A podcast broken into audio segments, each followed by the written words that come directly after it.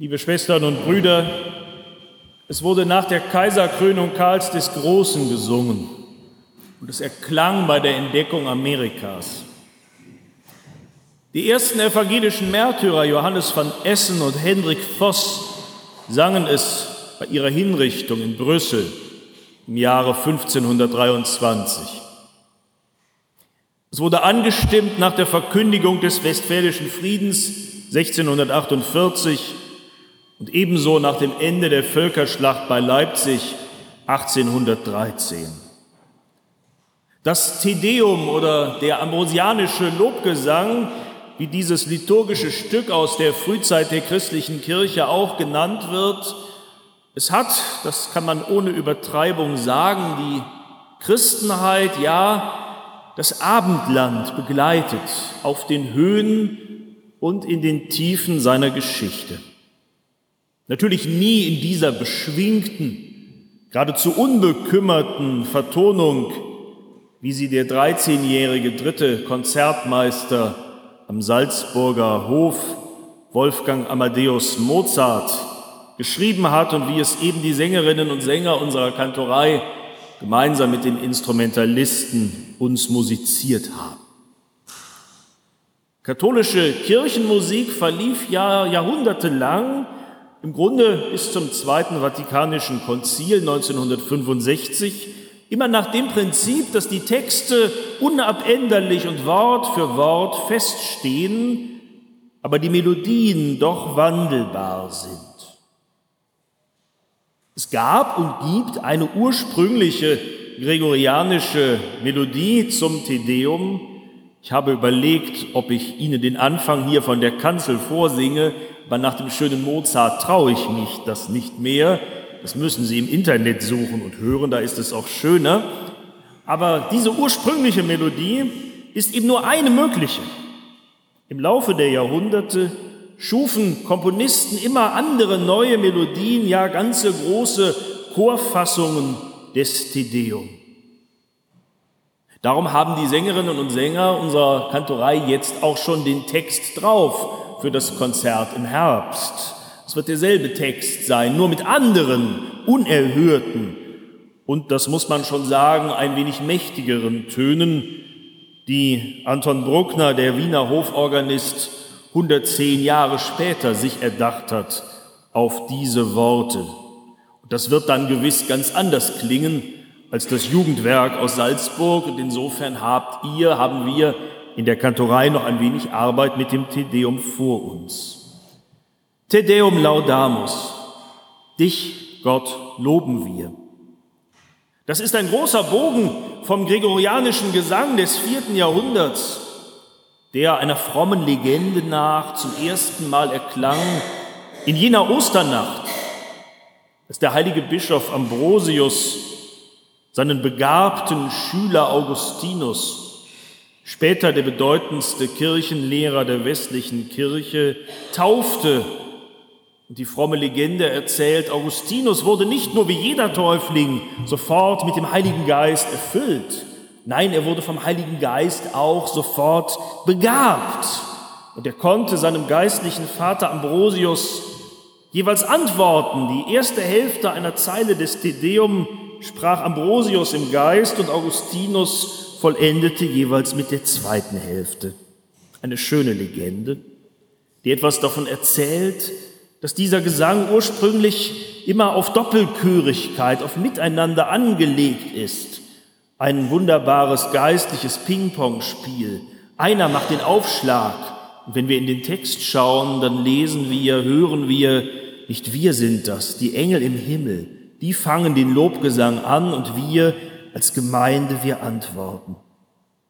Und nun spannt sich ein großer Bogen von jener Urgestalt des Tedeum im vierten Jahrhundert über die Fassungen von Charpentier. Das Eingangsinstrumentalstück ist uns allen im Ohr.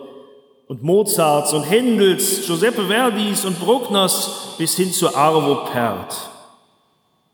Aber die populärste Fassung des Tedeum ist noch einmal eine ganz andere. Wir haben schon begonnen, sie zu singen. Großer Gott, wir loben dich. Jenes Lied, mit dem der katholische Priester Ignaz Franz fast zeitgleich mit dem jungen Mozart das Tedeum in ein deutsches Lied verwandelt hat.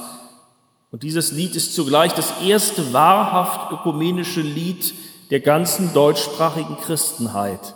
Das erste Lied, das evangelische und katholische Christenmenschen überhaupt gemeinsam singen konnten. Und es wird uns über die Konfessionen und auch weit über den deutschen Sprachraum hinaus auch in Zukunft verbinden. Und wem dann die Gregorianik viel zu kompliziert, der Bruckner viel zu mächtig und der Mozart viel zu leichtfüßig ist und wem das alles überhaupt viel zu lateinisch klingt, der kann mit großer Gott, wir loben dich, dann immer noch mit einstimmen in den großen Lobgesang der ersten Christen. Dich, Gott, loben wir, te deum laudamus. Denn Lobpreis ist ja in, liebe Schwestern und Brüder. In vielen Gemeinden und längst nicht mehr nur in freikirchlicher Tradition, da sind es die sogenannten Lobpreisabende, die mehr Menschen zusammenbringen als alle anderen Gemeindeveranstaltungen. Abende, an denen man nicht viel mehr macht, als einfach zusammenzukommen, um vor Gott zu sein und ihm Loblieder zu singen. Da sind in der Regel keine lateinischen Texte im Spiel und meist nicht einmal traditionelle. Und die Melodien sind nicht gregorianisch und nicht von Mozart, sie sind mehr dem modernen Popgeschmack angepasst. Aber ich denke doch, auch wir Lutheraner und ich sage mal weiter, wir Reformierten, wir Katholiken und Katholikinnen, wir können für unsere traditionellen Lobgesänge durchaus etwas von unseren freikirchlichen und charismatischen Geschwistern lernen. Auch wir haben Lobpreis in unserer Kirche. Sonntag für Sonntag, allein Gott in der Höhe sei er. Was ist das anderes als Lobpreis? Ich wünschte mir, es würde auch so erklingen und nicht nur wie ein Stück Tradition, das man eben einfach so abspult, weil es immer schon da war ohne viel dabei zu denken oder gar zu empfinden. Darum empfinde ich es als gut, dass jedenfalls wir in Detmold zu den Gemeinden gehören, wo zu diesem Lobpreis aufgestanden wird. Und ich wünsche mir, dass das so bleibt. Vielleicht, wenn Sie möchten, nächsten Sonntag, dann und wann, vielleicht könnten Sie dabei auch die Augen schließen, vielleicht sogar die Arme ausbreiten einen Moment spüren, dass wir stehen in der Gegenwart Gottes, ganz in seiner Gegenwart. Und vielleicht nehmen wir uns dann einmal vor, in der Vorbereitung des Gottesdienstes überschwänglich alle vier Strophen zu singen. Oder wir wählen eine andere, ein wenig lebendigere Melodie oder eine moderne Variante desselben Textes. Ich lobe meinen Gott, der aus der Tiefe mich holt, damit ich lebe. Und was für das allsonntägliche Gloria gilt, dass er Lobpreis ist, das passt doch, zumindest was die innere Einstellung angeht, erst recht für die Aufführung eines Tedeum, auch im Herbst, sei es im Gottesdienst, sei es am 7. Oktober im Konzert. Das wird ein wunderschönes Konzert, das wird wunderbare Musik, aber es ist mehr als das. Es ist Lobpreis. Es ist Gottes Lob, zu dem uns Gottes Wort selbst die Psalmen immer wieder auffordern. Lobet den Herrn, denn unseren Gott loben, das ist ein köstlich Ding. Ihn loben, das ist lieblich und schön. Und eigentlich ist das ganz einfach. Meinen Konfis erkläre ich immer, Gott loben, das heißt Gott zu sagen, dass man ihn toll findet, dass er toll ist. Das ist noch einmal etwas anderes als Gott danken. Danken tun wir immer für etwas, was wir von Gott bekommen. Das Essen auf dem Tisch, die gute Note in der Schule, die Arbeit, die gelingt, das Kind, das ich lieb habe. Aber Gott loben, da geht es um Gott ganz allein selbst. Gott zu sagen, dass er wunderbar ist. Liebesbeziehungen, liebe Schwestern und Brüder, die leben davon dass Menschen sich das immer wieder auf neue oder alte Art und Weise sagen, du bist so wunderbar. Eltern und Kinder können nicht anders miteinander leben, als indem sie sich loben. Und genauso ist es bei Lehrern und Schülern. Genauso ist es bei Mitarbeitern und Kolleginnen in einem Betrieb oder auch bei uns in der Gemeinde. Das wissen wir doch alle. Wir leben davon, dass andere uns anerkennen, dass andere uns loben über unseren Stärken, über dem, was wir können, über unseren Fähigkeiten und unserem Einsatz. Wie? Wenn nicht nur wir, sondern wenn auch Gott, der Mensch gewordene Gott, davon abhängig wäre, sich und seine Möglichkeiten davon abhängig machte, dass wir ihn anerkennen, dass wir ihn loben, Gott loben, das ist unser Amt. Oder sind wir uns manchmal gar nicht so sicher darin, dass wir Gott wirklich loben wollen, dass wir Gott loben können.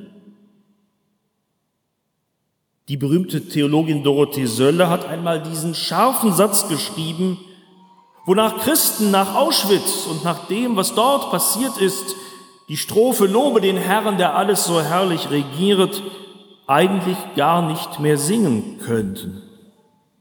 Das ist sicher zugespitzt, aber wenn der Nationalsozialismus mit seinen mörderischen Untaten eben doch mehr war als der Vogelschiss auf dem ansonst glatten Lack der deutschen Geschichte, und das war er doch, wenn das, was damals geschehen ist, das wohl krasseste Beispiel dafür ist, was geschehen kann, was immer wieder geschehen kann, wenn der Mensch sich selbst überlassen bleibt, und gerade so all seine Menschlichkeit verliert, dann kommt natürlich die Frage auf, was dann noch ist mit Gott und seinen Möglichkeiten. Und warum damals und auch heute immer wieder in so vielen Situationen, in denen die Unmenschlichkeit triumphiert, so wenig sichtbar wird von den Möglichkeiten Gottes. Sollen wir ihn auch dafür, auch dann loben? Heute an diesem Tag begeht die weltweite Christenheit den Gebetstag gegen die Hungersnot. Und da gäbe es viel zu beten, aber wenig, um Gott zu loben. Oder wenn wir wissen, dass in manchen Ländern dieser Erde Kinder heute verhungern, weil die Verhältnisse so sind, dass ihnen das Nötigste vorenthalten wird. Müssten wir dann nicht verstummen mit unserem Lobgesang? Es sei denn, es sei denn, dass wir ihn nun gerade anstimmen, auch angesichts des Grauens, ja allen Grauen zum Trotz. Das ist möglich, und dass es möglich ist, ja mehr noch, dass es nötig ist, das zeigen für mich immer wieder zuallererst all die jüdischen Männer und Frauen und Kinder, die noch immer und immer wieder in Israel und in der ganzen Welt ihre Psalmen und ihr Bekenntnis zu Gott anstimmen, auch und gerade angesichts all des Schrecklichen, das geschehen ist in ihrer Geschichte und das noch immer geschieht in dieser Welt. Und ich glaube, ja, ich bin zutiefst davon überzeugt, dass wir, ihre jüngeren Geschwister, es ihnen gleich tun sollen und müssen. Und dass wir Worte brauchen, die uns dazu helfen. Um diese, ich nenne es mal, die kontrafaktische Kraft des Gotteslobes zu entdecken, dass wir gegen das Dunkel der Wirklichkeit das helle Licht des Gotteslobes stellen wie ein Bekenntnis und dann die subversive Kraft erfahren, die dieses Bekenntnis zu dem uns zugewandten Gott entfaltet. Denn selbst dann, wenn der Gesang des Tedeum dann und wann missbraucht wurde, einfach nur als musikalisches Prunkstück erklungen ist, mit Pauken und Trompeten, um Schlachtenglück zu besingen und die Großen in Welt und Kirche mehr zu erhöhen als Gott im Himmel, eigentlich lauten seine Worte ja anders. Da wird von Gott und da wird von Menschen erzählt, aber nicht von Königen. Da wird der Märtyrer gedacht. Da werden die erwähnt, die anderswo vergessen worden sind, weil sie zu Opfern geworden sind, zu Opfern von Gewalt, von Machtanmaßung, menschlicher Selbstherrlichkeit. Zu Zeiten der römischen Kaiser nicht anders als unter den Tyrannen des 20. oder auch des 21. Jahrhunderts.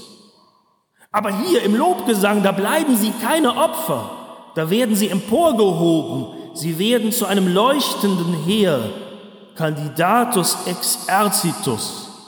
Sie werden zu einer Macht des Lichtes.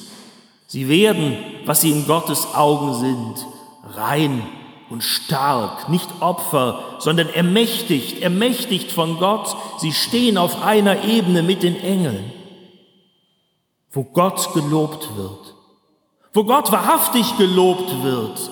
Da bleiben die Weggetretenen nicht am Boden. Da werden die Übersehenen nicht länger vergessen. Da werden die Entrechteten erhoben. Und darum ist mitten in diesem Lobgesang von Jesus Christus die Rede, dem ersten der Märtyrer, so wie ihn gerade das einem äußerlichen Triumph so denkbar unähnliche Triumphkreuz unserer Kirche ihn uns immer wieder vor Augen führt. Von seinem Mut wird da erzählt. Non horuisti, Du hast dich nicht gefürchtet. Du hast dich nicht gefürchtet, dich hineinzubegeben in die tiefste Tiefe der menschlichen Wirklichkeit. Du hast dich nicht gefürchtet vor Folter und Leiden und Tod, damit das ein Ende hat, damit die Macht des Todes gebrochen wird, damit Menschen die Hoffnung haben, dass die Wirklichkeit eben nicht so bleibt, wie sie ist damit sie von innen heraus aufgebrochen wird zu einem neuen Leben und zu neuer Hoffnung. Und darum führt dieser Lobgesang, der so hehr und steil beginnt im Himmel, mit dem Erlauschen des Lobgesangs der Engel, am Ende mitten hinein in unseren Alltag, liebe Schwestern und Brüder. Er führt hinein in die Wirklichkeit des heutigen Tages, für die er bittet.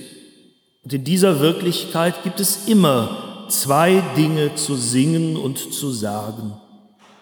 Als vorletztes immer wieder und aus der Tiefe unseres Herzens, miserere, Herr, erbarme dich. Als letztes aber eben, in te speravi, in dich, Gott, habe ich Hoffnung. Auf dich, Gott, setze ich meine Hoffnung und darum non confunda, ich werde nicht zu Schanden. Auch wenn man das jetzt manchmal noch nicht sieht, aber in Eternum, in ewiger Perspektive ist es doch wahr. Im Rechnen damit, dass Gott in dieser Welt, die noch nicht so ist, wie sie nach seinem Willen sein sollte, um Jesu Willen am Werk ist. Und so auch in meinem Leben. Und dass darum noch nicht jede Geschichte zu Ende erzählt ist, solange nicht jeder am Boden zerstörte erhöht, solange nicht jede Hungere, Hungrige gesättigt und solange nicht jede Träne getrocknet ist in te speravi, nun confundar in eternum. Oder auf Deutsch, am Ende wird alles gut. Und wenn es noch nicht gut ist, dann ist es noch nicht das Ende. Halleluja, dich, Gott, dich loben wir. Amen.